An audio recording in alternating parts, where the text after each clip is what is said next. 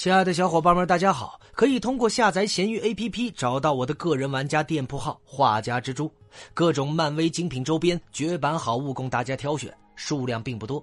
喜欢蜘蛛侠的小伙伴们万不可错过了！愿你们听得舒适，玩的开心。本回为大家带上的是参议员罗伯特·凯利。罗伯特·凯利是美国漫威漫画旗下的角色，最常出现于《X 战警》系列的漫画中。那么，他身为参议员，罗伯特·凯利第一次被人看到是在一个由地狱火俱乐部组织的社交聚会上，在那里呢，变种人反派首脑计划的假象致使他相信自己目睹了 X 战警镭射眼随机向人群射击，而他呢是变种人控制法案和清醒项目的主要赞助者，清醒呢则是一个政府项目，旨在创造更新的这个哨兵机器人。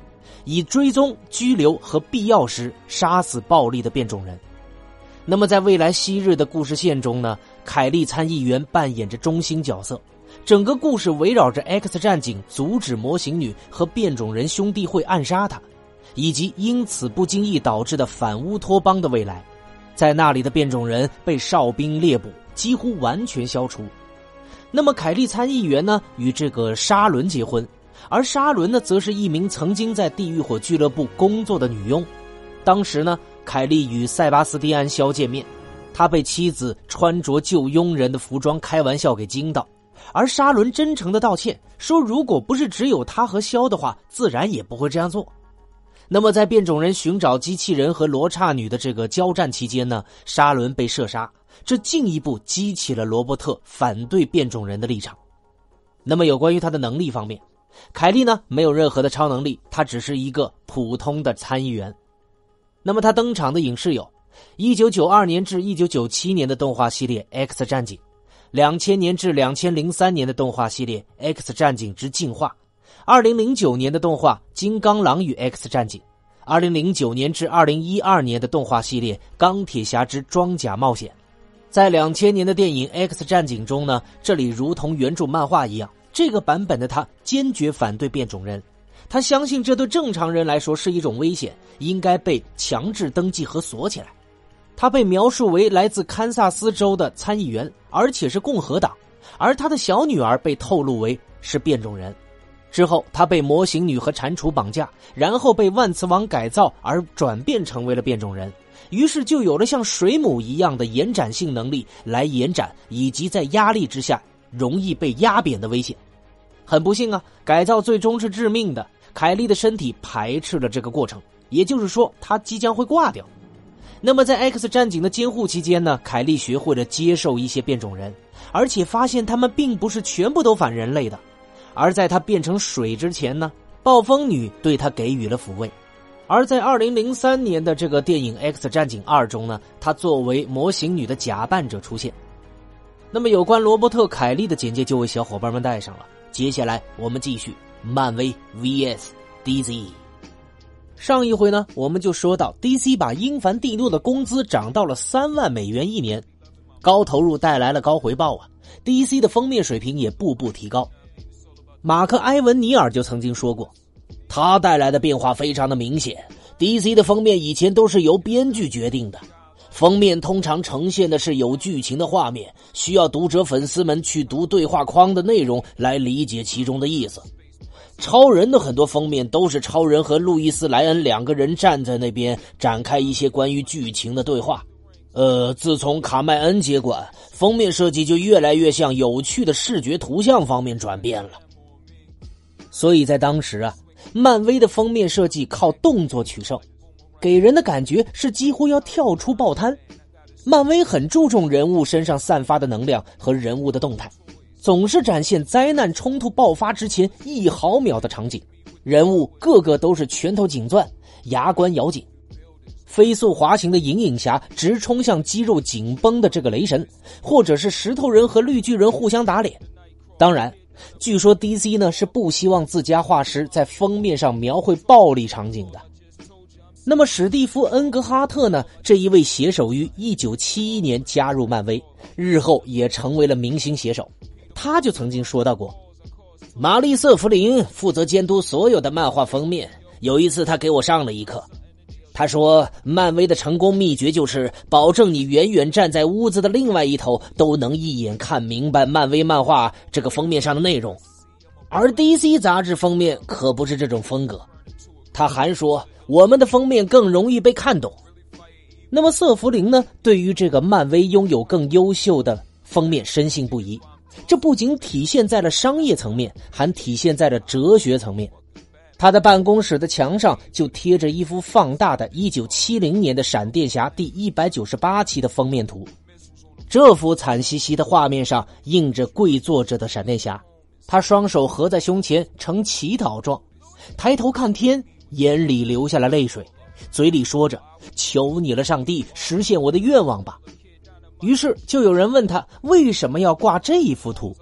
而斯弗林就说：“因为 DC 那边的人没有男子气概。”那么对于 DC 来说呢？改进封面是一项正确的举措。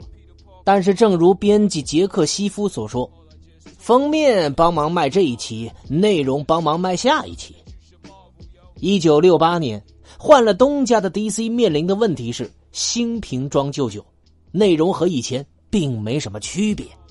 于是，掌管编辑工作的英凡蒂诺决定改变现状。一九六七年加入 DC 的弗里德里克就曾经说过：“毫无疑问，英凡蒂诺压力实在是压力山大呀。DC 完全是一家商业公司，眼下漫威发展迅猛，出版物是越来越多，已经威胁到 DC 在报摊上的地位了。在这种情况下，DC 肯定是坐不住的。”他心里清楚，必须做出改变。那么新编辑部呢？想要借吸收新血液来改变现有的风格。DC 一直以来都不爱换人，一批编辑负责一批故事，一干就是好多年，以至于新人会直接放弃尝试，因为他们知道在 DC 根本没有自己的席位。在一九六五年十月，斯坦李对竞品刊物就有以下的评论。你有没有发现，最近有不少模仿漫威的家伙在外面招摇撞骗？虽然模仿的是真诚的致敬，但是我们绝不能让任何漫威真爱粉上了他们的当，那都是一些二流山寨货。而一九六六年三月，超人的编辑莫特韦辛格呢，就对斯坦李的评论评论道：“这就是为什么我们都管他家的漫画叫做哀厂出品。”这里的“哀”既代表无脑跟风，也代表自命不凡。要我说，大家就是忘了莎士比亚和沃尔特·斯科特，也忘不了这个自大狂，绝不可能。所以在此之前呢，新人里只有尼尔·亚当斯成功闯入了 DC。二十世纪六十年代初期，亚当斯的职业是绘制广告画和联合条漫。条漫被叫停之后，他进入求职市场。他给 DC 打了一个电话，没想到战争主题刊物编辑鲍勃·坎尼尔真的给了他一次面试的机会。坎尼尔曾经拒绝了他，但如今漫威对公司产生了实质性的威胁，DC 呢急需招募新人。亚当斯就曾经说过，在他们看来，我是唯一一个从天而降的新人，除了我之外，他们也不愿意再招别人了。一九五三年以来，我是第一个新加入公司的。几十年来，他们建立了防卫机制，决定把外人挡在墙外，所有工作都在内部消化，保护自己的员工，这就是全部，拒绝改变。我倒成了这面疯狂围墙上的裂缝啊！那么，从一九六七年开始呢？亚当斯被任命创作短故事，不过他最终还是跳槽去了漫威。老约翰·罗米塔呢，曾经是漫威的画师和艺术指导，他曾经就说到过：“亚当斯的条漫本卡西刚被砍，我就狂奔到斯坦利的办公室，叫他给尼尔打电话，让他和漫威签约，但还是晚了，他已经跟 DC 签约了，所以 DC 成了亚当斯正确的选择。”在 DC 转型期间，他创作了一批 DC 历史上甚至是漫画历史上最具代表性的插画。为此呢，他的名字也和 DC 紧紧的联系在了一起。慢慢的，DC 开始让旗下的这位年轻画师承担起了更多的责任，其中包括1967年10月首次在《奇怪冒险》中登场的死人。这个死人呢是一名杂技演员，然后被谋杀之后变成了死人。然后呢，他获得了附身于活物的超能力。原本由阿诺德这个德雷克主笔的这个系列漫画是 DC 出品的比较复杂的故事之一，而他呢也为 DC 在未来的成功转型打下了基础。那么在下一节呢，就跟大家聊一下为什么亚当斯的画作是使 DC 突飞猛进的条件之一了。